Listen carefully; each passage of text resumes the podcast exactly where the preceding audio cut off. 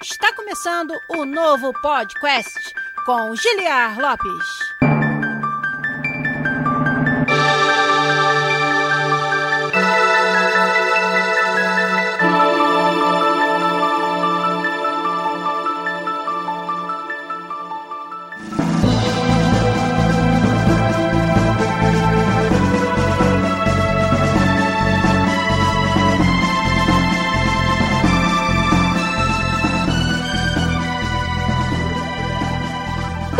Podcast na área, galera! Estamos de volta mais uma vez nesse que é o único podcast onde você conversa em português com profissionais da indústria de games internacional. Eu sou o Giliar Lopes, designer dos games da série FIFA aqui na Electronic Arts em Vancouver, no Canadá. E hoje é aquele dia do mês que todo mundo espera ansiosamente. É o dia do podcast Co-op, onde eu recebo aqui amigos desenvolvedores da indústria de games para bater um papo com a gente, contar um pouco da sua história. E hoje os convidados são aí com uma câmera só, um microfone só, mas com muitas histórias. Co-op mesmo. Co-op local. Exato. Co-op local.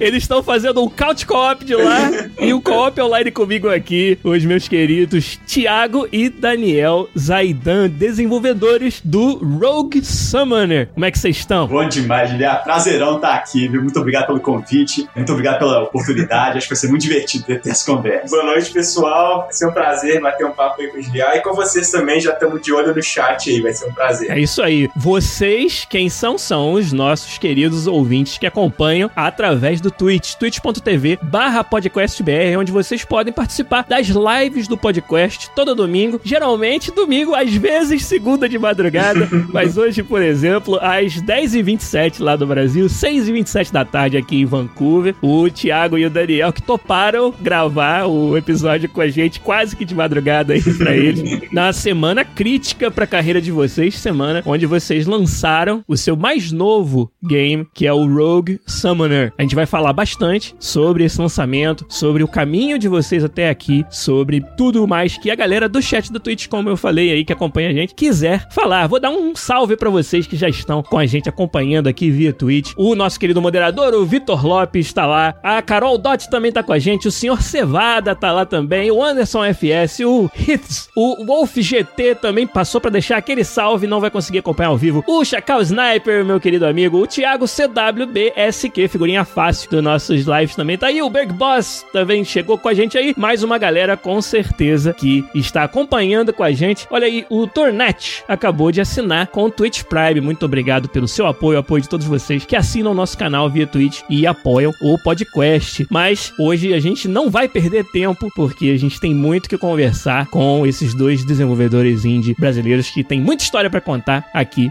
no podcast Coop. E antes de entrar no assunto principal, eu sempre deixo para vocês uma pergunta para vocês responderem aí no chat. Hoje vocês é que vão fazer as perguntas. Coloquem aí no chat tudo que vocês querem saber sobre desenvolvimento indie no Brasil que o Thiago e o Daniel possam comentar pra gente aqui. Enquanto vocês digitam, a gente vai pros nossos avisos e na volta a gente começa com tudo. O podcast Co-op com o Thiago e Daniel Zaidan da Gamecraft Studios, desenvolvedores do Rogue Summoner.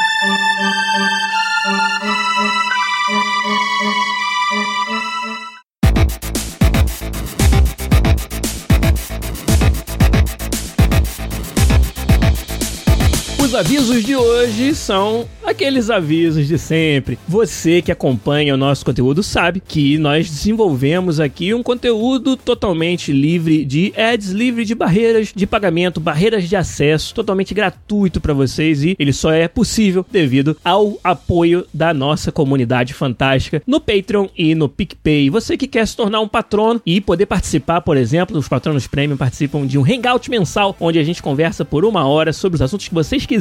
O hangout desse mês acabou de acontecer na sexta-feira agora. A gente bateu um papo super descontraído lá sobre coisas que quer falar do Hangout. Fica no Hangout, como vocês sabem muito bem. Então, muito obrigado aos nossos patronos premium que nos dão esse apoio e a todos os patronos, na verdade, lá no patreon.com.br podcast ou no picpay.me barra podcast. Vocês são os responsáveis por a gente estar aqui toda semana trazendo esse conteúdo editado bonitinho pelo Zabuzeta, o melhor editor de podcasts do Brasil, que vai ter trabalho hoje porque temos co-op com três aqui para conversar bastante, com certeza. Mas são vocês da comunidade que nos ajudam. E essa ajuda também pode ser dada de outra forma. Se você não puder contribuir na nossa campanha de financiamento coletivo, você pode assinar o nosso canal do Twitch com a sua conta Twitch Prime, Prime Gaming. Todo mundo que tem uma conta Twitch Prime pode escolher um canal todo mês para dar uma assinatura, como fez aí o nosso querido Tornet agora mais cedo e vários de vocês. Os nomes aí que estão no chat eu já reconheço de assinantes. E o Alex Drakes acabou também de assinar com a gente com a sua conta Twitch Prime pelo segundo mês seguido. Muito obrigado, Alex. Alex que tava no Hangout aí sexta-feira, a gente bateu um papo bem legal e esse apoio fantástico que vocês dão é fundamental para que a gente continue trazendo esse conteúdo aqui e possa, por exemplo, trazer o Thiago e o Daniel para conversar com a gente e contar todos os segredos e as aventuras deles na indústria de games no desenvolvimento dos jogos independentes no Brasil. E aí, pra gente poder chegar logo lá, sem mais delongas, fecha por aqui os avisos e vamos começar a conversar com o Thiago e com o Daniel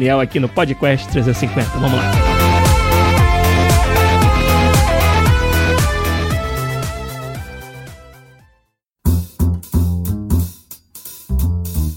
Daniel, Thiago, vou começar com uma pergunta meio inusitada. Vocês gostam de game jams e participam delas, por acaso ou não? Gostamos. Inclusive, a gente começou a participar de game jam virtual antes da gente ir fisicamente. Mas quando você começa a ir fisicamente é outro esquema, né? Você tem um gosto de conhecer o pessoal e desenvolver coisas e experimentar, né? Que eu acho que é uma chave, inclusive. Sim. A gente experimentou coisa muito meio inusitada também na última é, a maioria das pessoas elas experimentam o jogo, né? E a gente, além de experimentar jogos também, a última Game Jam que a gente participou, a gente experimentou uma ferramenta que a gente criou com o objetivo de ensinar as pessoas a programarem, que foi o Viscode, que mistura programação visual e de texto. E uma das coisas que a gente mais focou nessa ferramenta foi o desenvolvimento de jogos. Então, nada melhor que participar de uma Game Jam para testar ela. Então, assim, a gente adora e a gente participa sempre que a gente consegue. E também, de vez em quando, como mentor, a gente vai participar de uma, Ah. se não me engano, vai ser em outubro, organizada aqui no Brasil. Chamaram a gente, então a gente também gosta muito de poder compartilhar as experiências, mas também participar fazendo o jogo. Legal. E eu perguntei isso porque nesse mês agora de setembro, comecinho de outubro, o podcast está em parceria com o grupo Latinx in Gaming, que é um servidor do Discord que promove a inclusão de latinos na indústria de games em organizar a Unidos Online Game Jam. Uma Game Jam de três semanas, bem longa aí, com uma temática de cultura latina e hispânica, onde vão concorrer jogos a prêmios que podem chegar até 5 mil dólares nessa Game Jam. Então, uma Game Jam com premiação no final, muito legal e com uma temática, como eu falei, baseada no mês da herança hispânica, o Hispanic Heritage Month, que é uma celebração da cultura latina hispânica que acontece, sobretudo nos Estados Unidos, na verdade. Né? Eu, na verdade, nem conhecia essa comemoração, mas esse ano, através da EA, estou envolvido no projeto, estou né, na cúpula de organizadores da Game Jam, então nós estamos finalizando os diversificadores da Jam, as categorias e a premiação para cada uma delas também. A EA é um dos patrocinadores do evento, então através da EA, através de outras empresas como Band, por exemplo, é que a gente está oferecendo essa premiação e também funcionários dessas empresas vão ser os jurados da Game Jam. Então, além de concorrer a um prêmio em dinheiro, quem participar da Unidos Online Game Jam vai ter a oportunidade de ter o seu jogo avaliado e receber um feedback de profissionais da indústria de games. Então, já estão confirmados pelo menos três jurados da EA, inclusive eu sou um deles e estou organizando o time de jurados, e um jurado da Band também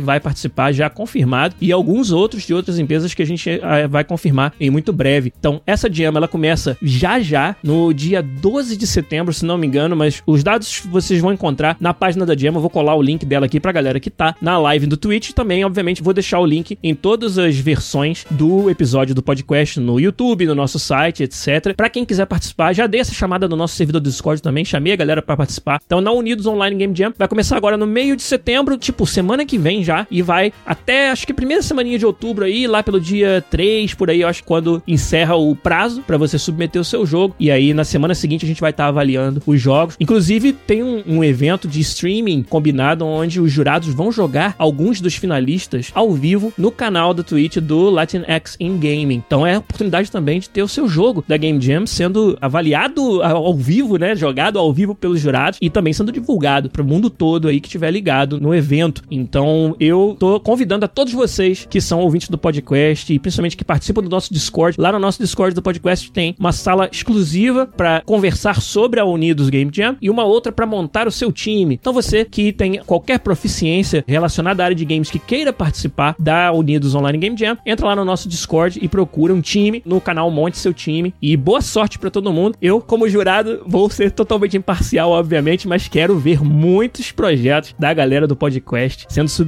E é como eu falei, a chance de ganhar um prêmio em dinheiro e também de ter o seu jogo avaliado por profissionais da indústria internacional. Então acho que vai ser muito legal, fantástico. Para mim tá sendo um prazer participar da Unidos Online Game Jam. Mais informações vocês encontram aí no link que eu deixei no chat e no link que eu vou deixar também nos episódios do podcast, galera. Então beleza, né? Agora que já tiramos todos os avisos da frente, vamos começar a conversar com Daniel e Thiago Zaidan da Gamecraft Studios, que acabaram de lançar dia 3 de setembro, semana passada, para você que tá ouvindo aí o podcast a partir da terça-feira, lançaram o Rogue Summoner. É o segundo jogo lançado de vocês ou vocês lançaram mais, mais jogos antes? Como é que é? É, na verdade, eu lancei um jogo no meio, né? Ah. A gente vai contar a história toda, né? Mas a gente lançou um jogo Sim. lá em 2017. Era até o nome de uma outra empresa, né? Era, Isso, era é. sobre TDZ Games. Mas é o mesmo esquema. Uhum. Eu e meu irmão começamos a fazer o jogo. TDZ Games, por que Vamos será ver, vamos ver. É, a gente vai Tem até o spoiler ali embaixo do nosso nome, né? Facilita bastante. Muito criativo. É, falta de criatividade ali no nome, mas pra ficar tudo no jogo, a Gamecraft a gente já deu uma mudada, né? Mas então, igual mesmo eu tava falando, a gente lançou em 2017 o Helios Hunt, né? Pra PC e pra PS4. Aí nesse meio tempo a gente foi partir pra outras coisas. Meu irmão, ele abriu um canal que ele fez live stream, né? Onde ele fez jogos fazendo a própria engine. Foi aí que ele lançou o Breakout Arcade. E já foi o segundo jogo que eu fiz, né? Foi nesse meio tempo que eu não aguentei sair da indústria de jogos totalmente, né? Tinha que ter aquele pezinho. Aí eu aproveitei pra estudar programação de engine, esse tipo de coisa. Aí eu até fiz um jogo todo ao vivo, em live stream. Foi 80 horas de desenvolvimento, do início até o final, sem engine, sem nada. Aí eu publiquei ele na Steam, ele foi de graça. Entendi. E esse foi o segundo Com jogo, o código. com código aberto também e tal. Ah, E aí, agora o Rogue a então, gente voltou mesmo barra como- terceiro, né? como empresa mesmo, querendo agora de vez viver fazendo nossos jogos. Esse é o grande objetivo. Tá certo. Eu gosto bastante do nome Gamecraft Studios. Por coincidência, é o nome de uma coluna que eu escrevia no Overloader, Gamecraft. Legal. No ano de 2015, é, eu escrevi acho, uns 10 artigos, um por mês, pro site overloader.com.br, do meu querido amigo Henrique Sampaio, do Caio Teixeira e do Heitor de Paula. Uhum. E naquela época eu colaborava com eles, escrevendo uma coluna justamente pra dar talvez uma visão mais de quem tá dentro de grandes corporações da indústria de games e que mesmo por estar dentro de uma grande corporação ainda pode ter os mesmos anseios de quem desenvolve de forma independente, de quem tá começando na carreira. O Overloader tem bem essa vibe, né, de mostrar bastante o, o que tá por trás do- da indústria de jogos. Foi uma época bem legal que eu pude escrever essas colunas sobre alguns assuntos que estavam na minha cabeça na época e por acaso o nome da coluna era Gamecraft também, então eu gosto bastante dessa Foi, Vitor, por isso que ele gostou do nome. É, né? pois é, Ele tem uma é, historinha é isso aí. Tem, tem aquele negócio, a TDZ não existiu nenhuma porque Thiago Daniel Zaidan. Sim. Agora a Gamecraft a gente quis pegar um nome até que as pessoas pudessem se identificar mais. Sim. Então legal que você também se identificou. Legal. Eu gostei mesmo. A gente até olhou, tem um jogo sendo feito que chama Gamecraft, que é um jogo que você cria jogos dentro dele. Ele chama só Gamecraft. Entendi. Faz sentido. Como é um jogo e tem uma outra empresa por trás, falou assim: ah, vamos pegar o Gamecraft Studios mesmo, que a gente gostou bastante Muito bom, do, né? nome. Agora, o Anderson FS lá no chat já entrou com os dois pés na porta, perguntando o seguinte: o quão difícil foi pra vocês começarem a criar jogos? Então conta como é que foi o início da carreira de vocês pra nós. Pois é, eu, eu vi a pergunta fiquei coçando pra É, responder. Eu também tô gostando que, tá- que os dois gostam de falar. gente. Eu acho que eu começar, hoje em dia a barreira tá muito baixa, É, sabe? é isso que eu ia falar. Eu ia falar assim, começar é fácil. Você entra no, no, no YouTube O difícil e é- procura. Continuar, né? O difícil é Exatamente. a, a jornada. Você procura no YouTube Unity, Unreal, o que for, baixa de graça. Hoje publicar um jogo no It não paga nada, né? Na Steam 100 dólares. Então, assim, hoje a barreira de começo tá muito tranquila. E até você vê, por isso tem tantos jogos. O grande problema é realmente conseguir se manter fazendo o jogo de forma independente, né? Você viu a nossa história, a gente fez o Eliose, aí gastando três anos e meio ali fazendo, a gente foi, parou, teve burnout, não conseguiu o retorno financeiro que a gente esperava. E agora a gente tá voltando realmente com mais experiência, né? Porque tem várias dificuldades né, que vão acumulando. Não só essa questão financeira de pô, você quer ser dependente, quanto tempo você tem pra fazer jogos, como é que você vai gerenciar esse tempo, mas também como problemas criativos mesmo. Pô, você ficou muito tempo fazendo o jogo e talvez ele não deu resultado resultado e em relação a pô, qual vai ser a próxima ideia que você vai perseguir, sabe? Então tem vários problemas que vão acumulando Claro. que faz a jornada como um todo ser bastante É, difícil. E são uma- duas coisas interessantes, né? Porque a maioria das pessoas elas começam pensando num jogo, né? Eu tenho muita vontade de fazer verdade. esse jogo. E foi o que aconteceu com a gente É. também. Só que aí depois você vai ver que pra você viver de jogos, raramente vai ser um jogo só, né? São poucos casos de empresas que tem um jogo que Claro. ela vive. Então, assim, é, você tem que realmente começar a pensar em como que vai ser a estratégia pós-lançamento, né? Como é que você vai continuar. É se isso mostra a importância do mindset, né? Porque, por exemplo, igual o meu irmão falou, você pensar, não, vou fazer um jogo, esse é o meu objetivo, fazer um jogo, pode ser que você consiga fazer um jogo, mas e aí depois? E foi isso que aconteceu com o Helios. A gente pensou assim, não, o objetivo é lançar o Helios. Então vamos lá, trabalhando, foi três anos e meio, foi muito trabalho e tal, Caraca. mas aí depois no final, lançamos, mas e aí? Entendi. Mas aí muita É. gente espera ser a hora que chegar, na hora que lançar, vai acontecer um milagre e por acaso não. Mas você vê que tem muito trabalho pós-lançamento. Aquele velho plano, né? Fazer jogo, aí um passo no meio que é secreto e depois ficar rico. Agora, Exatamente. esse passo do meio é que ninguém sabe qual é.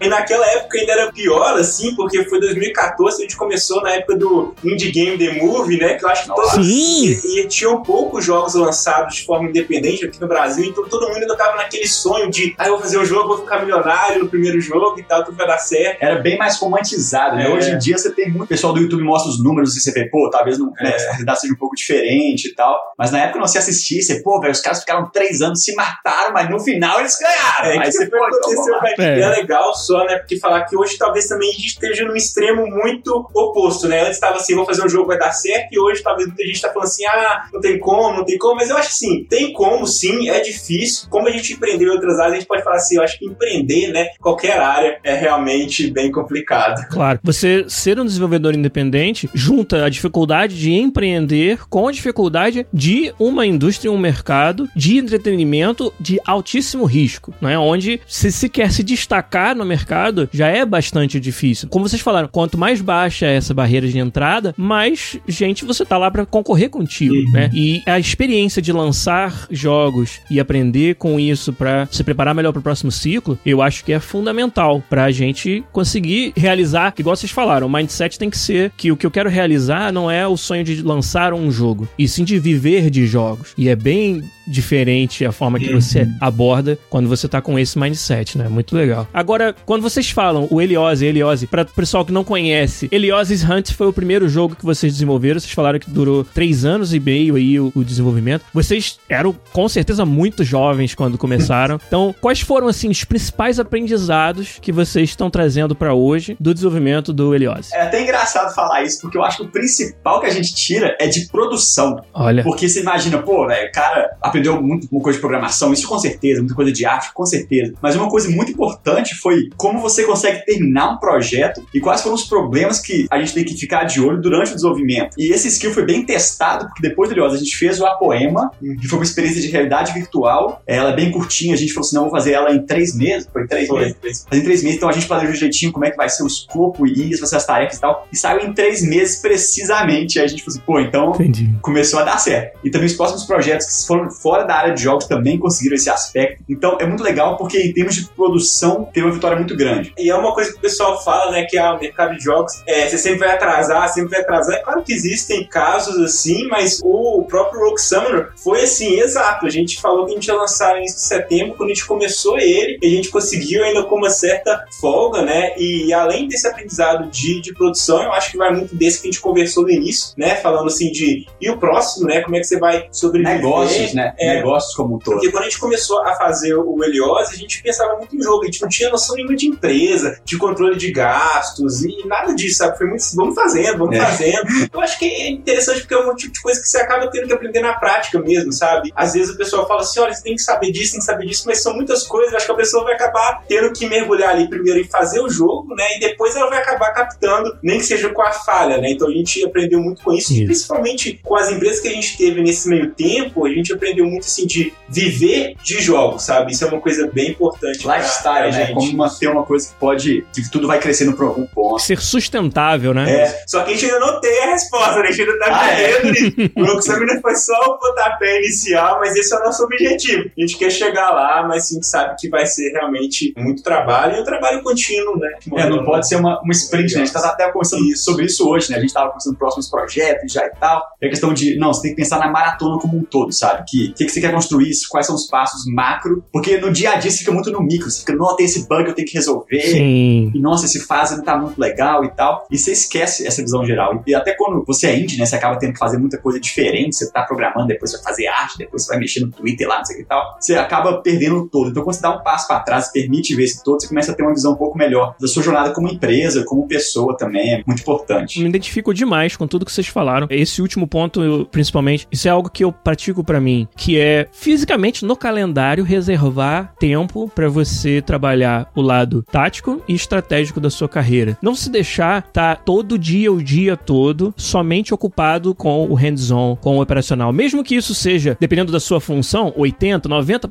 do seu tempo, reservar aquele restinho e ser muito diligente com isso, não deixar passar, reservar um tempo pra você parar e observar o que você tá fazendo como um todo. E eu tenho muito esse costume de traçar pequenos objetivos, né? Pessoais mesmo, olha, eu quero que até não sei que data eu consiga ter feito design e, e ver implementado e ver funcional de alguma feature, algo que eu esteja desenhando pro jogo. E colocar aquilo ali. Ou ah, fazer com que as pessoas dentro da EA notem o meu trabalho, sabe? Coisas que são estratégicas da sua carreira, e claro, isso vai variar muito de pessoa para pessoa, de contexto para contexto, mas às vezes não é nem você completar o objetivo ou não, mas o exercício de pensar no seu objetivo de carreira, de médio e depois de longo prazo, já é o valor que você vai tirar disso. Independente se você conseguiu realizar aquele objetivo no prazo estipulado ou não, porque muitas vezes está fora até do seu próprio controle. Mas esse exercício de pensar na sua carreira como uma coisa fora da caixa e se permitir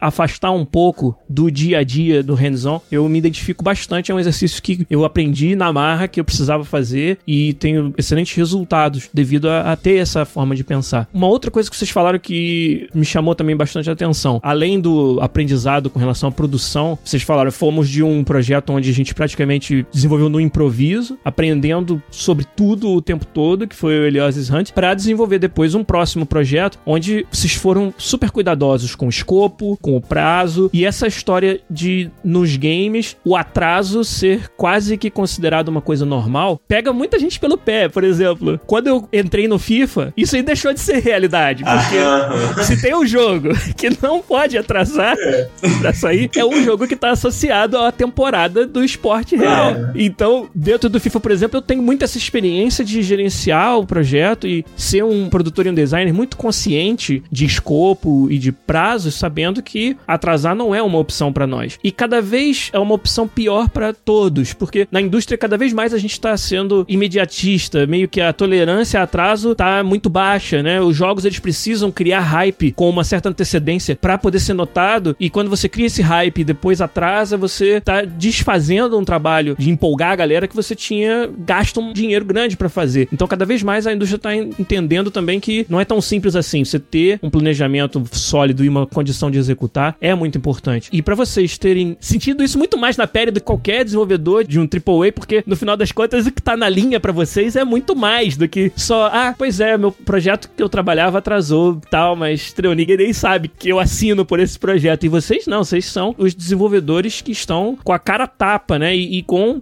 a sua sobrevivência, a sua capacidade de continuar vivendo dos jogos na linha. né? Isso pra mim é um sinal de maturidade. Quando eu vejo esse tipo de depoimento de desenvolvedores independentes, é um sinal de que, pô, esse pessoal realmente passou por várias fases aí do seu desenvolvimento profissional pra chegar num ponto onde eles têm essa consciência de que tem que estar prestando atenção nisso. Isso é muito legal de ver. E aí, uma outra coisa que vocês falaram que agora eu quero que vocês desenvolvam um pouco mais, por favor. Acho que foi o Daniel que mencionou projetos que não foram jogos. Deixou aí uma percepção, pelo menos da minha parte, de que esse sonho de viver dos games não, não navegaram a mesma onda, na mesma high desde o começo. Então conta pra gente, por favor, como é que foi fazer o Heliose, lançar, e aí tudo que aconteceu depois até chegar o momento de agora, onde vocês estão lançando o Rogue Summoner. É, foram tantas emoções diferentes, né? Porque você começa e você não preocupa com nada, né? Por exemplo, igual a gente comentou, eu era muito novo, só falei assim, não, eu quero fazer um jogo meu. Eu trabalhei um tempo com Adver Games, né? Uhum. Então, é muito Com diferente. 16 anos, né? É, eu fiz, eu fiz estágio, né? Eu fiz estágio lá no Adver Games. Foi muito bom, porque eu tive experiência com o pessoal nas reuniões lá. Eu, não, legal, uma empresa, pô, assim e tal. E era uma empresa bem pequena, então eles eram super abertos com todo mundo, com o estagiário, inclusive, sobre a produção, a projeto novo, como é que a gente vai captar, e essas ideias começaram a entrar, né? Mas eu fiquei um pouco frustrado em termos de produção do jogo. Porque eu imaginava, pô, jogava aquele jogo AAA, eu queria fazer um jogo gigantesco. Aí eu falei assim, não, velho, então eu vou fazer o meu jogo começar assim. Aí eu comecei por conta própria sem pensar, não, eu quero fazer um jogo assim, assim, assado. Comecei a desenvolver. Então essa ideia de, pô, como é que vai ser em termos de monetização, de sustentabilidade, empresa e tal, pensamento zero, né? Expectativa também zero. Uhum. Até uma coisa que acontece, talvez o pessoal entre achando que a gente também já vai ficar milionário, não rolou com a gente. A gente achou que só, tipo assim, não, fazer o jogo. Quero nem saber. Foi na verdade, né? É, igual o meu irmão começou, só que aí depois de um ano É. mais ou menos do Helios, então tipo, a gente decidiu, vamos criar uma empresa. O que, que foi isso? É, nossos pais começaram, vamos apoiar, os meninos estão querendo fazer isso, então a gente começou a contratar estagiário. Eram gente da nossa cidade para ajudar a gente a fazer o A Helios. gente queria aprender a fazer jogo Isso. junto com a gente, sabe? E aí Sim. foi aí que a gente começou a ter um pouco de noção de, peraí, a gente tem que ganhar algum dinheiro em troca disso. Então assim, a gente começou a ver, ah, vamos pegar um jogo brasileiro, vamos ver quanto que foi. Naquela época tinha alguns poucos, né? O Thorin, o Aritano tinham lançado, ah, vamos ver Sim, quantas sim. vezes eles tinham ganhado. Então assim, a gente começou a ter uma noção de, de dinheiro. E, mas mesmo assim, assim, como a gente sabia que estava faltando muito tempo para lançar o, o Helios ainda, a gente falou assim, ah, então acho que a gente vai ganhar isso e vamos indo. Aí mais ou menos no segundo pro terceiro ano, a gente resolveu fazer um Kickstarter, que aí começou a ver assim, peraí, vamos começar a pensar, tem que retornar o dinheiro, tá demorando muito tempo. A gente pensou que o Helios ia ser um projeto de um ano, mas ele foi de três anos e meio, né? Esse a gente errou É, pra gente chegar no ponto de aprender a fazer o scope, você tem que errar muito, né? É, Sim, claro. Aí o Kickstarter acabou dando errado, e aí a gente falou assim: ah, então agora é hora de lançar mesmo. A gente começou, chegou a conversar com algumas publishers, algumas até ofereceram tanto que a gente tinha pedido no, Kickstarter, mas depois ali a gente viu que vamos terminar nós mesmos, a gente tava meio Até pra seguro aprender, ali, né? pra aprender É. o, nosso processo. Só que aí aconteceu, né? Foi antes de terminar o Helios, a gente chegou no ponto de o jogo tá pronto, a gente precisa testar. Só que a gente tinha naquela época três estagiários, se não me engano, que eram de arte, e meu irmão a gente é da área de programação, principalmente, né? O Roxanne a gente teve que se virar. Uhum. E a gente falou assim: o que a gente vai fazer? Vamos fazer algum outro projeto. E aí a gente foi, fez uma poema, foi isso. E a gente lançou a poema, só que a gente começou a perceber que a gente fez tudo errado. A gente começou a gastar dinheiro antes de ter esse dinheiro, antes de ter essa experiência. E aí a gente acabou assim: vamos fechar, vamos terminar a TDZ. Isso antes de lançar o Hunt. É, porque nesse ponto, depois do Kickstarter dando errado, a gente tá com a expectativa muito pra baixo, sabe? É. Você foi de um extremo de não, a Imagino. empresa vai continuar fazendo muito jogo, a gente vai vender 30 mil cópias, não sei o que e tal, pra peraí. Hum. A gente não vai vender nada, vai vender zero. Então, a que realidade fechar. começou a bater muito pelo Kickstarter, né? Que o Kickstarter reflete um pouco o que, que a demanda Claro. do mercado. E aí a gente foi, fechou as mesas em março, a gente ficou de março até agosto testando, portando pro PlayStation. Caramba. Foi um ciclo engraçado, né? Eu comecei sozinho, né? Foi um projeto, ah, deixa eu começar lá e tal, em casa. Aí depois, pô, começou a ter mais gente. Depois a gente teve um lugar que a galera, a gente ia lá trabalhar, ia na salinha nossa, aí, pô, era uma festa e tal. Aí depois voltei pra casa sozinho, meio jornada do herói, só que, Caramba. né? Aí tinha que lançar. Imagina, acho que foi difícil fazer o porte, que não é fácil. Claro. Tinha experiência zero também nesse quesito. E ter o, o ânimo pra, não, velho, eu tenho que terminar essa missão. E eu pensei, pô, eu pensei em desistir no, no terceiro ano, imagina. Imagino. Então, assim, e, e a gente tinha ouvido lá no início, nossa, é um, pro- é um projeto muito grande, precisa se terminar. Ah, tem até um caso engraçado. É, Uma das palestras que o Marcos Venturelli deu aqui no Brasil sobre. Sim. Chamava Pare de Não Fazer Jogos. Aí ele falava, Sim. pô, você tem que fazer, isso aqui e tal, para, hoje você vai começar a fazer tal. Aí eu fiquei super motivado e foi até quando mais ou menos comecei o Heliose nessa época, sabe? Foi Uhum. muito legal. Aí ele falou assim: ó, você vai fazer jogo e vai me mandar. Aí eu falei assim, pô, vou mandar pro cara então o Heliose, tô fazendo isso lá no primeiro ano, eu tava sozinho, eu mandei. E foi muito legal, porque ele deu altas dicas de game design que eu não fazia nem ideia na época. Ele disse, o projeto vai ser assim, e assim, assim, assado e tal. E ele falou assim: olha, eu vou te dar um conselho que eu tenho que dar, mas eu sei que você vai ignorar ele, mas eu tenho que te dar.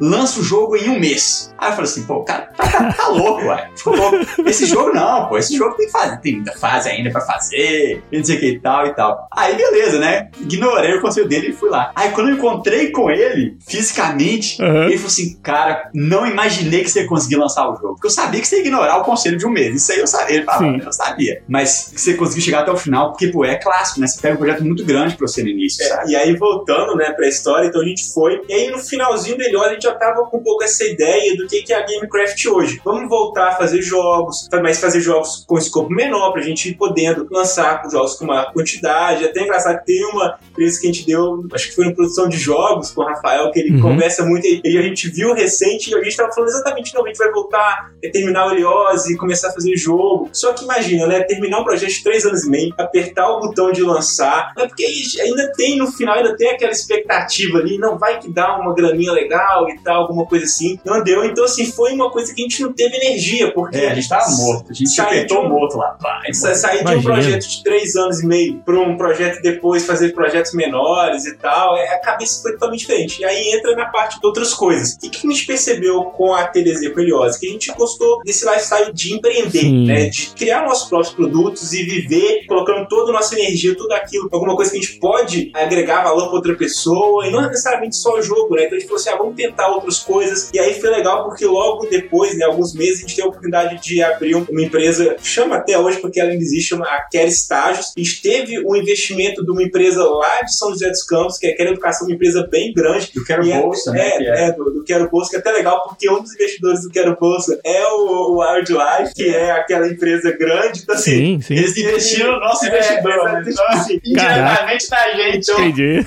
Então, assim, a gente teve uma experiência muito legal de ter uma startup, a gente ficou um ano nela com investidores, entender como que a gente gerencia dinheiro Não, e foi muito legal. A gente aprendeu muita coisa. A gente É. sobre modelo de negócios e participamos de reuniões com o pessoal pô, que conseguiu dar super certo, umas sacadas muito diferentes, sabe? Só que a gente ficou um ano nela, né? E, e a gente começou a ver que não estava dando o resultado que a gente queria. É, existem muitos casos de pessoas que ficam numa empresa tentando, e eu acho que é um caminho, né, que a gente está querendo fazer com o Gamecraft agora, de tentando fazer aquilo dar certo. Só que a gente acabou decidindo sair daquela estágios pra gente ir pra uma coisa um pouco mais pé no chão, porque aquela estágios ainda é- era uma empresa que tinha muito potencial, mas mais lá no futuro a gente começou a precisar de. Mas eu preciso de dinheiro agora, sabe? A gente Sim. começamos a ficar mais velho e tal, então a gente Claro. abriu uma empresa de. Era uma consultoria, a gente começou a fazer robô. Era uma consultoria barra desenvolvimento de produto, que chama RPA, que é um robô de Automação de processo. automação né? de processo. Era uma empresa que tinha uma demanda, eu preciso disso, e tinha executava aquilo. É igual você fazer jogo por demanda, né? Quando alguém chegar Sim. pra você Aí ali. chegou, olha, eu preciso de fazer não sei quantos PDF junto com não sei quantos RP, tem que fazer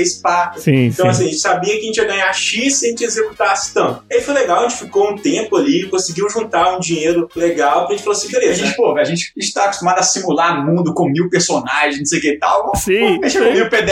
É. Só, só de É brincadeira. uma né? coisa que tecnologicamente é difícil, mas pela experiência, então foi legal e a gente conseguiu aprender a lidar muito ali com o dinheiro e também juntar um pouco pra gente poder voltar. É. Só que a gente ainda não voltou jogos naquela época. A gente teve a ideia do Viscode, que foi uma plataforma pessoal é, aprender a programar usando linguagem visual e de texto simultâneo. Só que a gente foi e ficou seis meses pra desenvolver ele. Deixa eu só fazer um parênteses sobre o Viscode, que é bem legal, porque tem muito a ver com a área de jogos, né? pô? Sim. Porque quando eu comecei a mexer com o Unreal, eu mexi muito pouco com programação, sabe? Eu, eu brinquei um pouquinho com a Unity, com o C Sharp, mas nunca, nunca consegui aprender de verdade e tal. E eu apaixonei com o Unreal por causa da Blueprint. Eu falei assim, pô, eu consigo fazer jogo assim, né? Sim. Mas é aquela, aquele clássico, o cara começa assim, aí chega no ponto, o C++ vai lá e dá uma chicotada na orelha dele, sabe?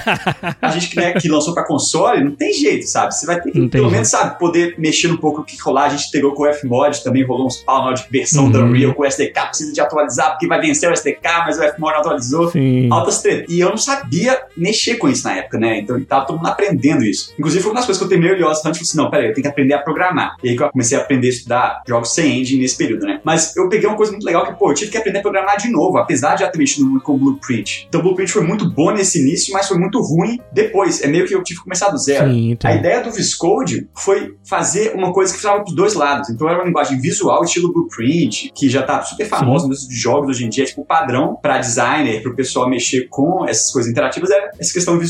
Mas simultaneamente o texto era gerado. E você podia mudar o texto também. Ah, Então, esse que era o nosso diferencial. Entendi. Porque tem algumas ferramentas, né? Que você faz os notes e aí aparece o texto, você lê. Sim. Mas ler é uma coisa, aí depois você podia modificar o texto e os notes eram gerados também. Então ficava nesse vai e volta, a gente, pô, velho, esse negócio super É. legal. Só que aí quando a gente lançou, a gente viu, na verdade a gente já tinha feito uma análise de mercado, de conhecer nossos concorrentes e tal, mas a gente achou que a gente ia conseguir atrair um público inicial rápido só por causa daquele encaixe ali no meio. Não era nem o Scratch, nem o Python, nem o Unity. Sim, sim. Só que não, não foi tão rápido, né? Eu acho que Esse, a gente esse diferencial não justificou o produto como um todo. É, a gente ia precisar de mais polimento e precisar de estar num nível de acabamento compa- comparável com as Então, outras ideias. Aí foi legal porque a gente lançou Hum. ele no início da quarentena, então eu já tinha voltado pra casa. E a gente já tava meio assim, né? Tipo assim, o que a gente vai fazer e tal. A gente, pensou, a gente pensou em dedicar mais anos nele. Não, peraí, então É. se o problema é acabamento, vamos ficar mais dois anos. talvez pegar um investidor ou É. alguma coisa assim, e a gente começou a ver que a gente estava transformando o Viscode num jogo. E E. faltou esse elemento de gamificação, de né? gamificação. Porque ou, ou você vira uma ideia profissional, que não era nosso objetivo, ou você vira uma coisa muito de criança, que aí você vai competir com muito produto foda de graça. Sim. Ou a gente faz o que? Não, peraí, você vai aprender a programar de maneira divertida. E a gente pensou, pô, o jogo do Zecatronics é muito É. disso. É sobre programação, Sim. só que não é programação. É... Lúdico. A gente pensou, pô, mas então a gente tá indo pro lado de jogo, então vai virar um jogo. Aí a gente falou assim: então vamos fazer um jogo de programação, um jogo pra ensinar o pessoal a programar. A gente falou assim: mas se a gente vai fazer esse jogo, vamos fazer um outro jogo. Já que vai ser difícil, aí, já que vai ser esse jogo é difícil pra caramba. Então, assim, a gente Vamos decidiu, aí a gente deu o loop inteiro e falou assim: vamos voltar. Cara. E eh, com tudo isso que a gente E a gente fez tinha as do condições que a gente ganhou com a a empresa gente de robô. tinha juntado um dinheiro, a gente tem um, um dia pra gente poder ficar dois, três anos tentando Sim, entendi. né, que a gente sabe que não vai ser no primeiro, vai ser no Rogue Summoner que vai pagar, que foi um erro que a gente cometeu com Helios. A gente sabe que tem muito mais chance de o décimo jogo começar a ter um retorno financeiro maior do que no primeiro, no segundo, então isso é uma coisa interessante, né? Então, assim, a gente falou, vamos pegar isso e vamos voltar fazendo jogos, igual a gente tinha pensado, menores de 3, 4 meses, e com tudo isso que a gente aprendeu. Agora chegamos nesse ponto, foi legal que a gente já lançou o Rogue Summoner, já estamos começando a prototipar, a pensar no segundo, e mesmo assim é difícil, sabe? A gente já sabia que não ia ser no primeiro, que ia ser, assim, um processo de vários jogos, mas na hora que a gente lança o Rogue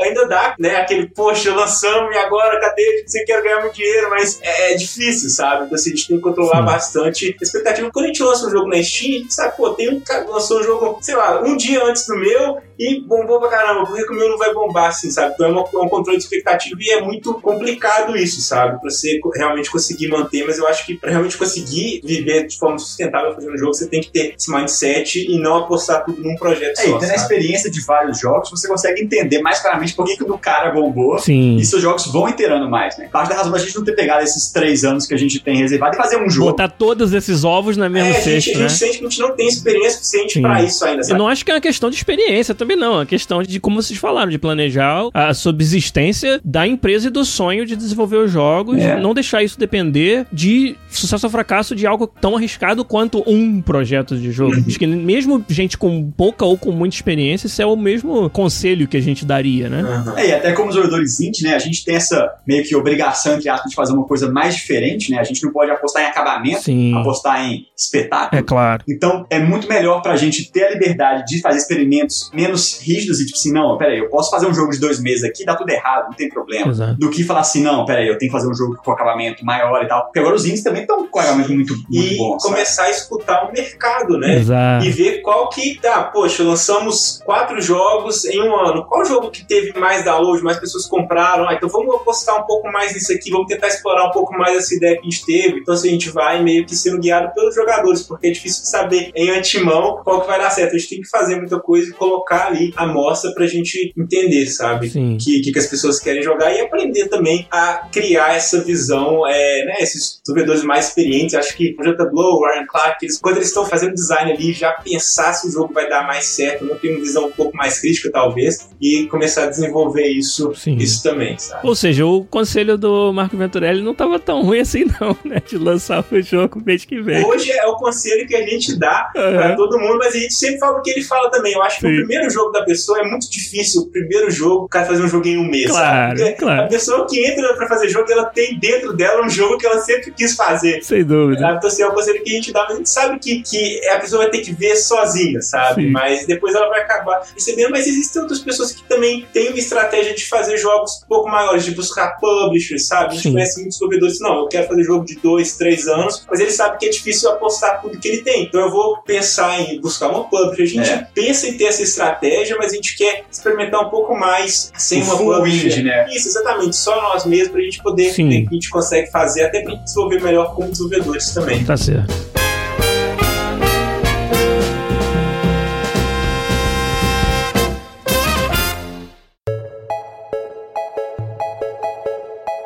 Beleza, ó, dá um shout aqui. O Gabucão assinou o Twitch Prime no nosso canal, muito obrigado. O nosso querido Rafael Bertolini, o Rafa SB12 também assinou. E aí, vocês falaram São José dos Campos, aí ficou louco lá, São José! Ah, legal.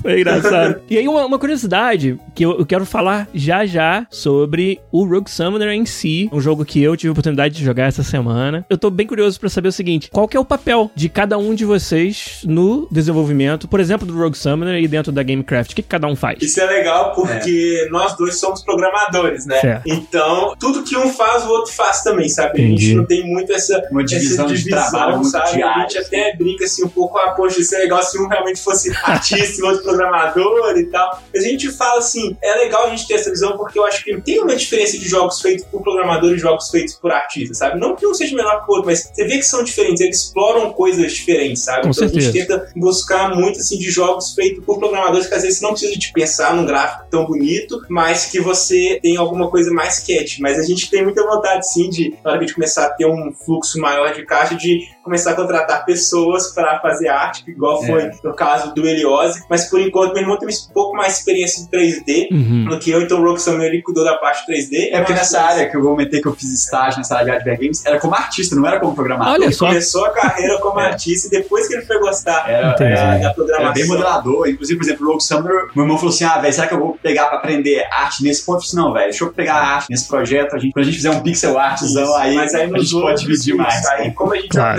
O primeiro jogo com 3D, mas agora a gente tá pensando, ah, será que vai ser um voxel art, um pixel art? Aí sim, a ideia é dividir isso E também. foi engraçado, né? Porque quando a gente sentou e fez o planejamento do que a gente ia precisar pra desenvolver o Rogue Summoner, né? Tava lá, personagens. Tipo, o design do jogo depende muito de ter personagens únicos, né? Pô, esse cara vai atacar dessa maneira, você vai ter que aprender o que ele faz. Porque o legal do jogo é você aprender os personagens. A gente levantou, pô, vou fazer 40 personagens. Uhum. Aí a gente, beleza, tá. Como é que a gente vai animar 40 personagens? Aí, vamos supor que a gente tinha a animação dele ficar do idolzinho dele, um walk, um attack e um. Pô, quatro. Hum, quatro, né, mano? Se a gente quiser fazer bonitinho, a gente faz um turn também. Só pra, Uhum. pô, um turn, porque grid bait. Cinco. Multiplica por 40.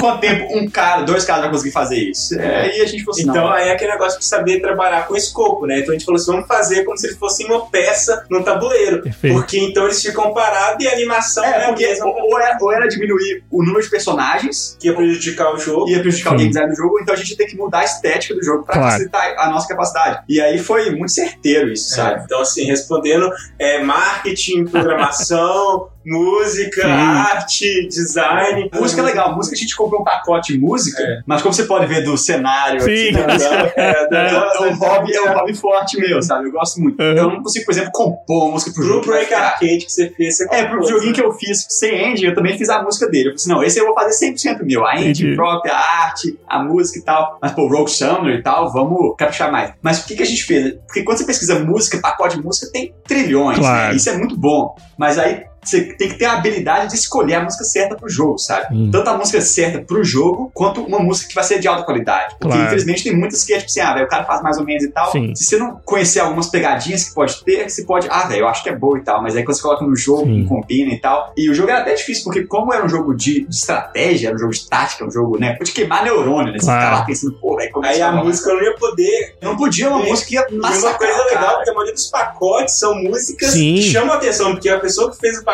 ela quer fazer uma música que não é legal, Sim. a gente teve que pegar uma música mais legal. A gente, a gente usou muito o Hearthstone como Ah, claro. base de música, né? Porque E acabou deixando muito Rastone, né? O Rastone era mais bard, a gente falou assim, pô, a gente pode fazer uma coisa meio taverna e tal. Hum. Mas não, a gente fez uma música um pouco mais background, mas eu achei que foi muito certeiro. O pessoal elogiou a música, isso eu acho que foi uma vitória. Legal. isso é uma coisa legal também de falar, né? Que quando você começa a fazer o jogo, você pensa muito assim, tem que ser original, tem que É. ser do zero e tal, mas quando você aprende, a, que você vai viver disso, você pode perceber que às vezes você comprar um pacote de alguma arte, né, de ambiente, ou talvez alguma música ali, a pessoa que tá jogando, ela não vai saber de jeito nenhum que aquilo foi comprado, sabe? Que você não pediu pra fazer tailor-made, né? E nem tem que saber, né? O papel é nosso de, de colocar algo que atenda os requisitos. né? Isso aí é importante é você conseguir saber que não é simplesmente comprar a música mais legal, a arte mais legal, você tem que saber Claro. encaixar Tem que ter uma coesão forte. Então, assim, Foi curioso, a gente modelou cada pedrinha que Tudo, tinha lá, que você pode contratou imaginar, né? compositor, foi tudo assim. É. A gente viu que. Ah, Mas pro Apoema, que a gente fez logo em seguida, a gente comprou uma floresta toda de 3D, papapá e tal, que foi Entendi. 5 ou 10 dólares, foi mó É. baratinho. E aí a gente modelou os personagens, que era o diferencial. Porque a experiência é você tá na canoinha no Rio Amazonas, você ia ver a mula sem cabeça, o curupira, a Yara, as criaturas do folclore brasileiro. E, pô, não interessa Sim. como é que vai ser a planta, interessa assim, como é que vão ser os personagens. Claro. Então, E a gente pagou nessa música, foram quase 60 minutos de música, né? O Rogue Summoner. Elas variam muito, a pessoa vai poder ficar ali jogando muito tempo e a gente pagou 10 dólares, sabe? 10 dólares Assim, deu música. Caramba. E a isso que é legal, o pessoal falou bem. Então, assim, é, é saber entender o escopo e o que, que você vai fazer, tomar decisões é, assertivas para você realmente conseguir entregar o projeto no momento, com o tanto de gasto que você pensou. Mas, de novo, é claro que a gente tem muita vontade de pegar e contratar o Hans Zimmer pra fazer a, a música do nosso jogo. Mas, assim, tem que saber que é um processo, né? É uma, é uma escada, não necessariamente Claro. vai primeiro. Muito legal. Cada pedaço da conversa com vocês, eu acho que tem muitas lições pra todos nós que estamos aqui do outro lado ouvindo. E gostei muito, por exemplo, de quando vocês falam sobre. que ficou só subentendido no discurso, mas muito legal ver como isso vem com a experiência, de você se colocar no lugar do seu usuário e fazer o desenho da experiência do usuário. É, e quando você fala, olha, o nosso jogo é um jogo de estratégia em turnos, onde o usuário vai passar muito tempo planejando o que vai fazer. Logo, a música precisa não conflitar com isso e trabalhar em prol disso. De novo, isso é um, um sinal de maturidade na hora do design do jogo, de estar pensando na experiência do usuário, que isso vem com é, essa experiência de fazer jogos, de experimentar, né? E aí descobrindo, né? E vocês falaram muito mais do que só quais eram os requisitos da música, mas também o aspecto prático de eu não tenho músicos disponíveis, como eu vou fazer para ainda assim ter música dentro do meu jogo que atenda os requisitos. Cada uma dessas pequenas coisas são, eu acho que pontos que desmistificam pedaços do desenvolvimento de um jogo pra galera que tá ouvindo, que eu acho super válido, super importante pra gente conversar. Mas, por mais que eu adore toda essa parte, eu quero muito falar do Rogue Summoner em específico a jogabilidade dele, né, o que vocês estão trazendo de especial nesse jogo. E aí eu vou contar um pouco qual foi a minha experiência jogando. O Rogue Summoner, um jogo de estratégia baseado em turnos, como a gente falou, saiu agora no dia 3 de setembro. Comprei no dia do lançamento, joguei por algumas horas, passei do tutorial, joguei bastante da primeira fase. Achei muito legal que no, no final da fase de tutorial, é um tutorial bem extenso, bem já elaborado, e, e vocês não economizaram. Tem um chefe, né? A gente vai contar depois por que esse tutorial. Vou, vou guardar aqui.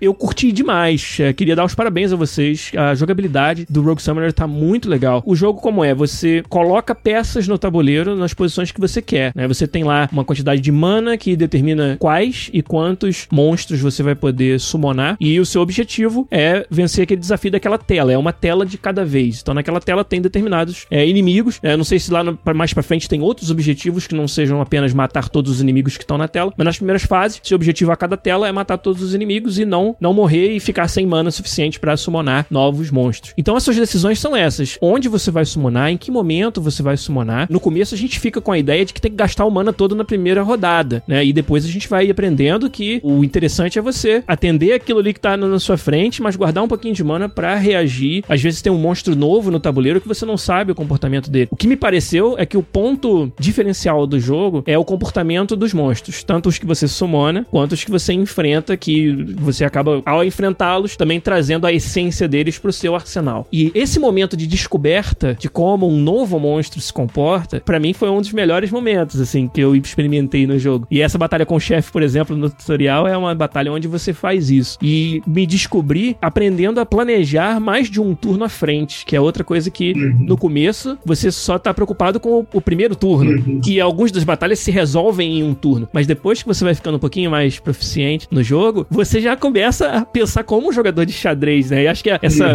inspiração no xadrez ela é muito apropriada pro jogo que vocês desenvolveram, que é essa ideia de que não só eu tenho que fazer algo pra esse turno, mas planejar, sabendo como se comportam os adversários, onde eles vão estar dois três turnos à frente e aí decidir. Eu summono ou eu guardo. Por exemplo, ah, eu sei que com essa unidade aqui eu vou fazer os inimigos se aglomerarem. Então eu vou lançar uma unidade, fazer isso acontecer, mesmo que ela seja sacrificada, para que eles estejam numa posição tal que eu posso usar um- uma runa ou usar as minhas unidades agora de uma outra posição, meio que pegando por trás, pelo flanco, para vencer. Né? E apesar de poucas horas que eu joguei e detectar essa profundidade de jogabilidade, foi o que me deixou bem impressionado. Agora eu queria que vocês falassem, o jogo é assim mesmo ou não é nada disso?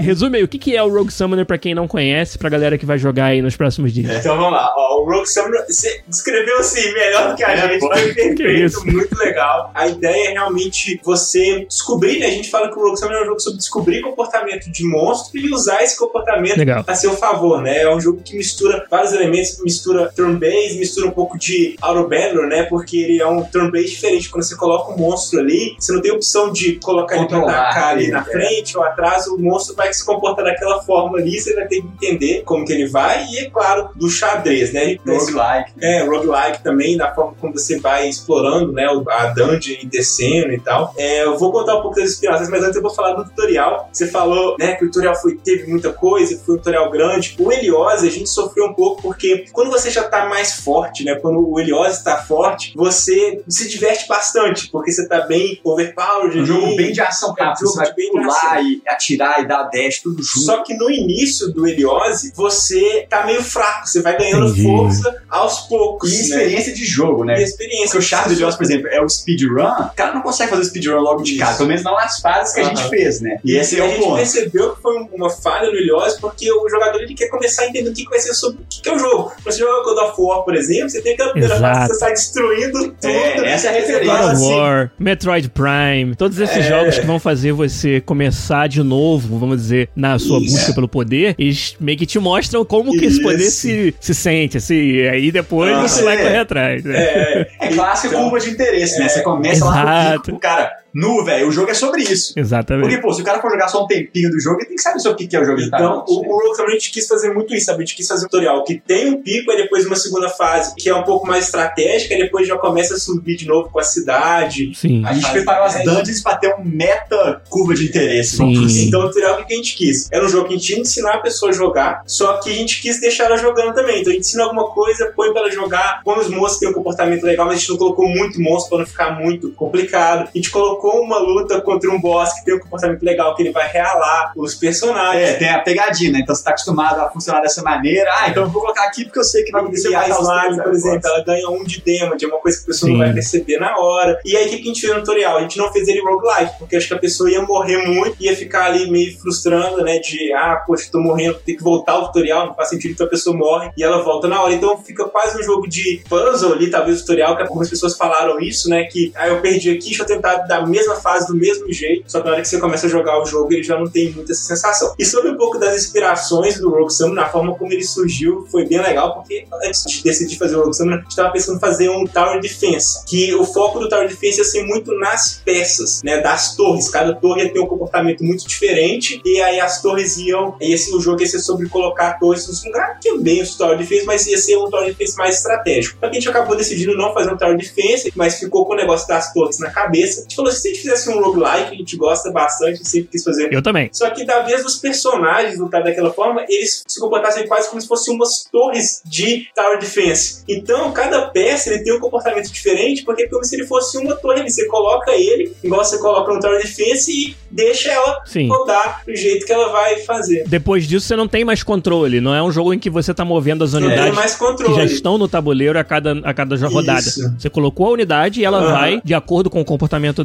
dela, até ela matar todo mundo ou morrer. É, e tem até alguns elementos de Tower Defense que a gente incorporou, como o Rush Out Turns, Sim. que é você colocar ali, que muita gente falou que não é legal porque dá um desafio, porque você vai ter que pensar pra A frente é o ali. total, né? Porque, pô, é pensar colocar. uma, duas, não, você tem que pensar a batalha toda, montar uma estratégia pra ver se ela é boa e arriscar perder, É, né? então o Rogue Summoner, né, resumindo, é um jogo que é sobre você lutar com um monstro que você não vai entender muito bem o que ele vai fazer. Você tem ali o, o sistema de predição, mas você vai ficar um pouco na dúvida, você vai ter que experimentar ali, aí vai entendendo e à medida que você vai evoluindo, os monstros vão ficando cada vez mais, é não complicados, mas com comportamentos diferentes pra você ter que aprender. E aí você vai realmente entender e depois você vai sabendo, esse monstro é bom pra lutar contra esse, esse é Sim. lutar contra esse, e a pessoa ter essa sensação de, poxa, eu consegui usar bem, haha, entendi. E é por isso que a gente fez questão de fazer você poder pegar todos os monstros que você coleta, sabe? Aham. Por exemplo, no tutorial, quando você mata o boss, acaba, né? Sim. Então, pô, você não vai jogar com o boss no tutorial.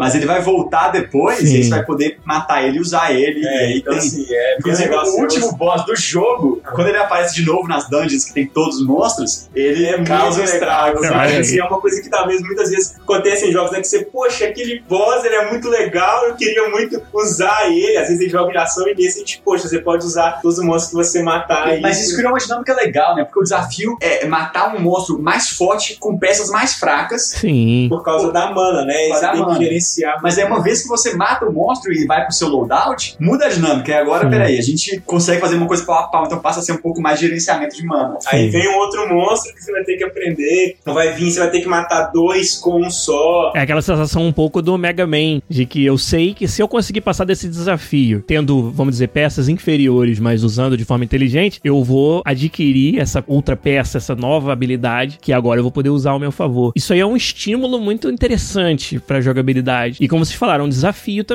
Caramba, vai ver que eu tô enfrentando um chefe que eu acho muito difícil. Mas a, a cenoura lá na frente pra mim é o fato de que se eu conseguir passar, eu vou poder pegar a essência desse personagem aí e usar a meu favor dali pra frente. Isso aí é muito legal. Mas uma coisa, agora voltando um pouco lado do desenvolvimento, né? A gente fez o Summoner em três meses e meio. Então, assim, a gente fez ele Cara. só nós dois relativamente rápido. né? Tá muito polido, tá muito maneiro pra esse tempo. Assim, trabalhando de domingo a domingo, né? Só que a gente tem massa. que é, trabalhar assim com bastante escopo, porque hoje fazer um monstro novo nele é muito fácil pra gente. É literalmente Exatamente. só programar o comportamento e modelar E, e ele. programar o comportamento, a gente fez um API super fácil de juntar, gente, porque, pô, tem monstro que interrompe o ataque do outro cara. Sim, Uma vez que a gente conseguiu fazer essa base, o importante era, peraí, a gente quer fazer 40 monstros, a gente tem que ser muito esperto sobre isso. sim. Tirou a animação, tirou um tanto de coisa que não precisou e tal. Então, de cara, fazer o É, Porque comportamento. hoje a gente sabe que os jogadores eles prezam muito quem gosta do jogo, né? Até pra você colocar um preço um pouco mais alto é ter conteúdo, né? Então, se às vezes um jogo, o cara tem só duas horas pra jogar, ele não vai poder cobrar tanto. A gente sabe que a gente fez Sim. no jogo, ah, se a pessoa quiser jogar 15, 20 horas do Rogue Summoner, tem conteúdo pra ela jogar, né? Então a gente quis fazer um jogo completo, a gente quer lançar um update no Halloween, a gente quer testar como vai ser o update na, na Steam, a gente quer fazer uma dungeon de Halloween. A gente É. vai ficar ali três dias pra fazer, três, quatro dias pra fazer uma dungeon inteira nova, com os quatro monstros novos e lançar. Então a gente também teve que pensar isso, Isso é muito mas chave. sem prejudicar a experiência do jogador, Sim. né? Isso, Não, porque assim, você ter o que o jogo é baseado nisso. Porque você pegou Claro. qual que são as nossas forças, qual que são os nossos. o Helios pra fazer um monstro, a gente ia gastar um Você tá tempo gigantesco, sabe? É. então é. É até perguntaram qual engine, né? E foi o primeiro jogo nosso com a Unity, sabe? Então a gente fez o Heliose na Unreal. Cara, Eu fiz depois um jogo sem engine Sim. e agora a gente aprendeu a Unity desenvolvendo. Então foi uma forma de, de aprender também, sabe? E a gente usou a Unity, né? Talvez a pessoa tenha essa dúvida. A Unreal, ela é uma ferramenta que tem mais coisa disponível pra você, só que a gente acha que ela é muito boa se você tem, vai fazer um jogo maior. Sim. Ela te oferece muito poder, mas você tem que gastar mais tempo Esse poder pra vem com custo. dominar esse Claro. uma- um atrito de desenvolvimento. Você vai ter que Sim. lidar com tanto de complexidade. O no Unity você tem mais controle ali de programar ele de uma forma mais independente da engine. mais sabe? simples, né? A Unreal não, tem todo o sistema de, pô, tem o Game Mode, tem o Game Instance, o Player Stats, aí tem o Player Controller e o Player Pawn. E todo esse esquema, por quê? Porque é feito pra fazer um jogo gigantesco, sabe? Aí a Claro. gente não, se você quiser fazer tudo num script lá, é fácil. Então, então, assim, como a gente sabe que a gente vai fazer jogos menores agora, valeu a pena a gente começar do zero, né? Voltar a assistir tutorial. é, de é um pouco triste, É. mas vale a pena. Porque é claro que você traz muita bagagem de uma engine pra outra, né? O processo Sim, de desenvolvimento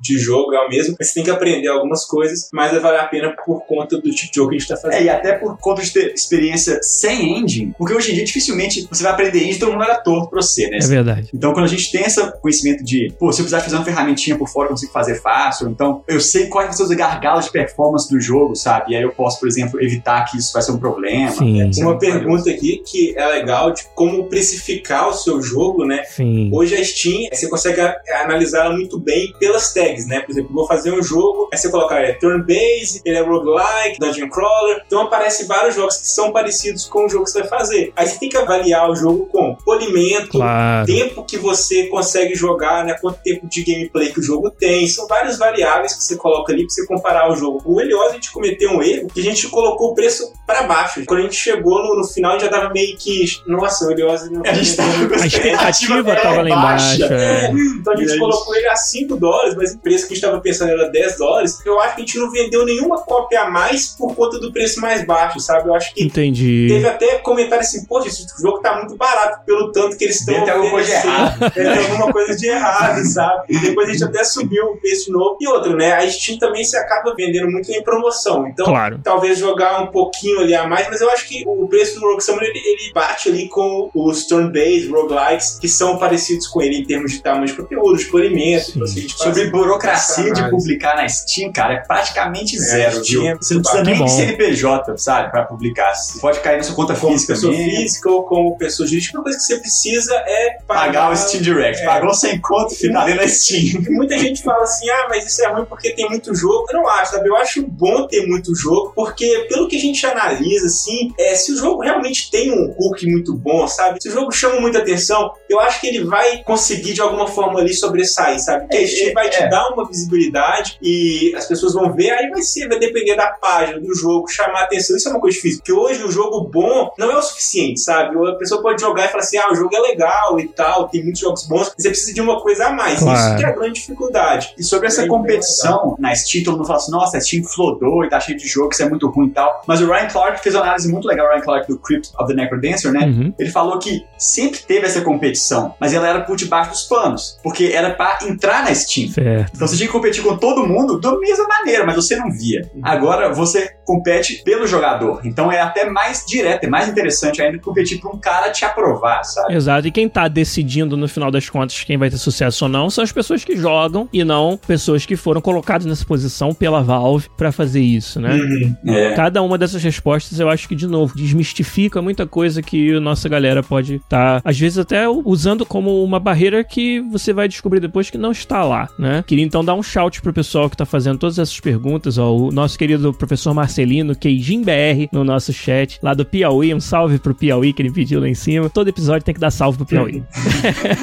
o Dark Anon Knight também, que fez perguntas aí pra gente. O Chacal Sniper, que notou a bateria eletrônica atrás de vocês e perguntou sobre a música também. Muito legal. Agora, pra gente finalizar, eu queria, na verdade, reiterar um assunto que vocês já até falaram, mas especificamente agora. E pra frente, e o futuro? Vocês estão planejando, como vocês disseram, uma expansão pro Halloween com nova dungeon e tal. Isso aí é algo que vocês já têm certeza que vai acontecer ou ainda tá sendo planejado? É, não, com certeza. É. Ah, não, desculpa, empolguei já. Ah, tá certo, vai, vai ter que empolgar mesmo. Ou seja, Rogue Summoner tá recebendo um suporte pós-lançamento no formato de expansão do seu conteúdo. Muito legal. E vocês falaram, né, muitas vezes aqui no nosso papo sobre esse mindset de sustentar a empresa, a Gamecraft, né, sustentar o desenvolvimento dos jogos no longo prazo. Em que estágio desse plano vocês estão? Já estão fazendo o design do próximo jogo? Vocês pretendem fazer uma sequência do Rogue Summoner ou ir para uma direção completamente diferente? Ou talvez vocês não possam falar ainda, mas queria que vocês falassem um pouco sobre o que, que o futuro e próximo da Gamecraft tá aguardado para nós. Sobre o Rogue Summoner é bem legal a gente falar, porque um erro crítico do Elios Hunt foi lançar e morrer, sabe? Hum, Isso em entendi. 2017 já era um erro. Hoje em dia, isso é fatal. Exato. O jogo não pode lançar e morrer de maneira nenhuma. Nem os AAA, que já tem todo esse lançamento Claro. gigantesco, rola aí, sabe? Até fiquei sabendo agora que a CD Projekt vai, vai revitalizar o Witcher. Isso serve pra dar um, um boom na própria empresa. Então, pô, vai lançar o próximo jogo deles, teve uma notícia boa. Então, quando você tem muitos produtos, você tem essa, essa liberdade, sabe? Então, Às vezes fazer um né? é, então, Sim. o bom da gente pensar, pô, peraí, a gente vai avançar no Rogue Summoner aqui e vai lançar o Halloween junto com o anúncio do próximo jogo, talvez. Ó, Então vai começar a pensar várias vertentes nesse sentido, sabe? sim. É, então, de cara, não, a gente vai continuar fazendo update. É, E até por isso, grande. por não é, gastar muito tempo, né? Se a gente fosse fazer um update de três meses no Rogue Summoner, talvez ia Sim. atrapalhar. Mas como a gente vai ficar ali uma semana, talvez, trabalhando naquilo, é uma coisa que a Steam, né, falando um pouco mais pra Steam, ela te dá visibilidade quando você faz update, né? E dependendo da visibilidade, pode até ser tão grande quanto o lançamento, dependendo Sim. de como for, sabe?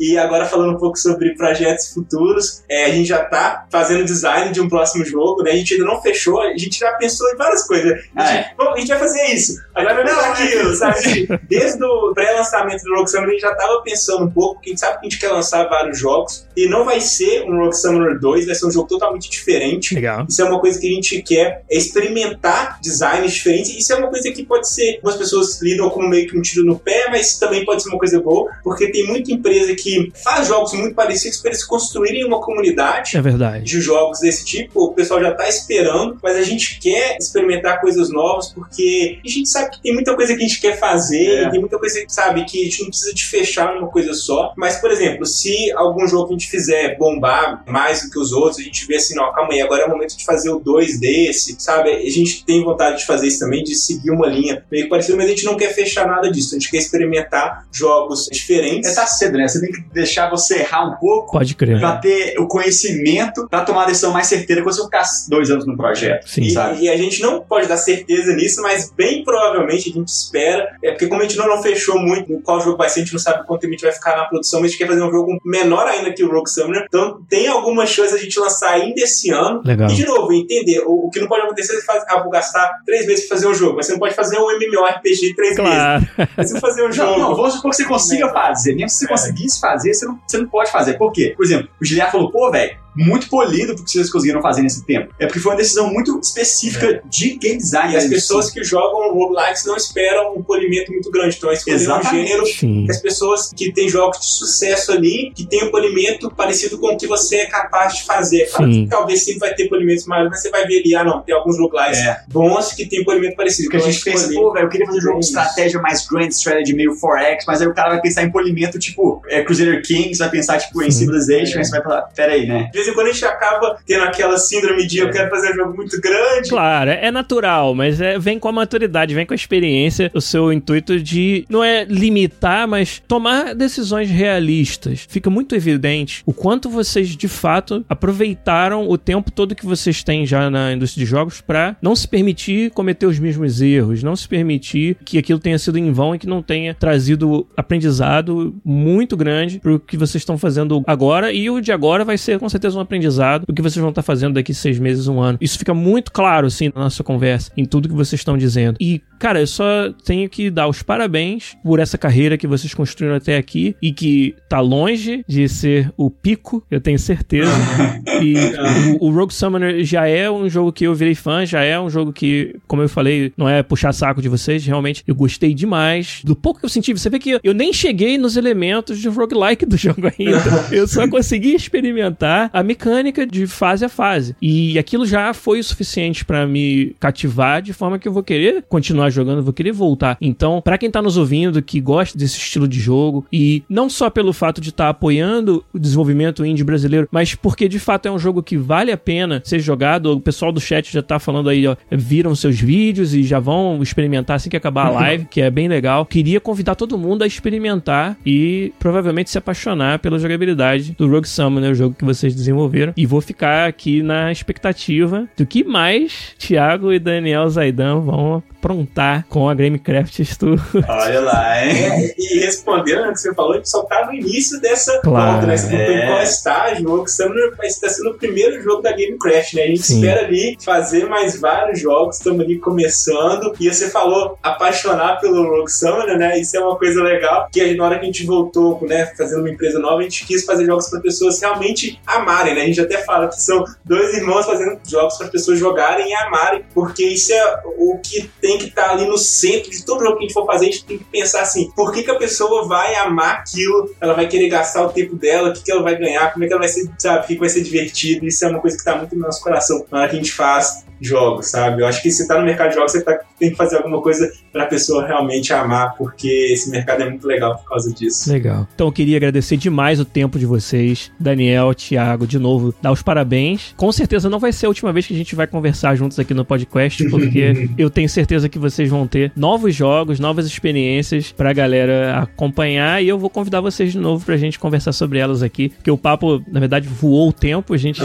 tem muito mais que eu gostaria de perguntar, que eu gostaria de saber, mas a gente vai com certeza conversar outras vezes sobre isso. Espero que pra galera tenha sido tão gostoso, tão educativo, tão instrutivo, tão interessante quanto foi realmente pra mim aqui conversar com vocês. Então, queria agradecer o tempo de vocês, dar os parabéns e desejar sucesso com o Rogue Summoner. Pô, muito obrigado. Muito obrigado pela oportunidade de conversar com você. A gente também aprendeu muito, assim, com algumas coisas que você foi pegando e falando do que a gente falou, realmente acrescentou. Então, assim, é, muito legal. E parabéns pelo que você faz, assim, com o podcast, de Obrigado. trazer essa experiência. E, Poxa, É começando com um cara que É faz muito FIFA. valioso. Eu joguei tanto FIFA na minha vida, É. então assim, é, é muito legal isso, sabe? As pessoas que você traz, então assim, meus parabéns, muito massa essa oportunidade que você tem, que A assim, mais feliz de ter ajudado também a construir um É, pouco da visão, né? Trazer o nosso lado Sem dúvida. desse gigante que é a indústria de jogos. e vai ser um prazer voltar aqui, a gente poder conversar, espero que a gente possa poder compartilhar. É. E muito sucesso pra você tanto na sua carreira Obrigado. na EA, mas também aí no podcast, é muito bacana. Valeu, eu quero ouvir vocês daqui, sei lá, seis meses, um ano, vindo aqui pra falar de novos jogos e falando, sabe aquele negócio que a gente falou que a gente tinha certeza que ia ser daquele jeito?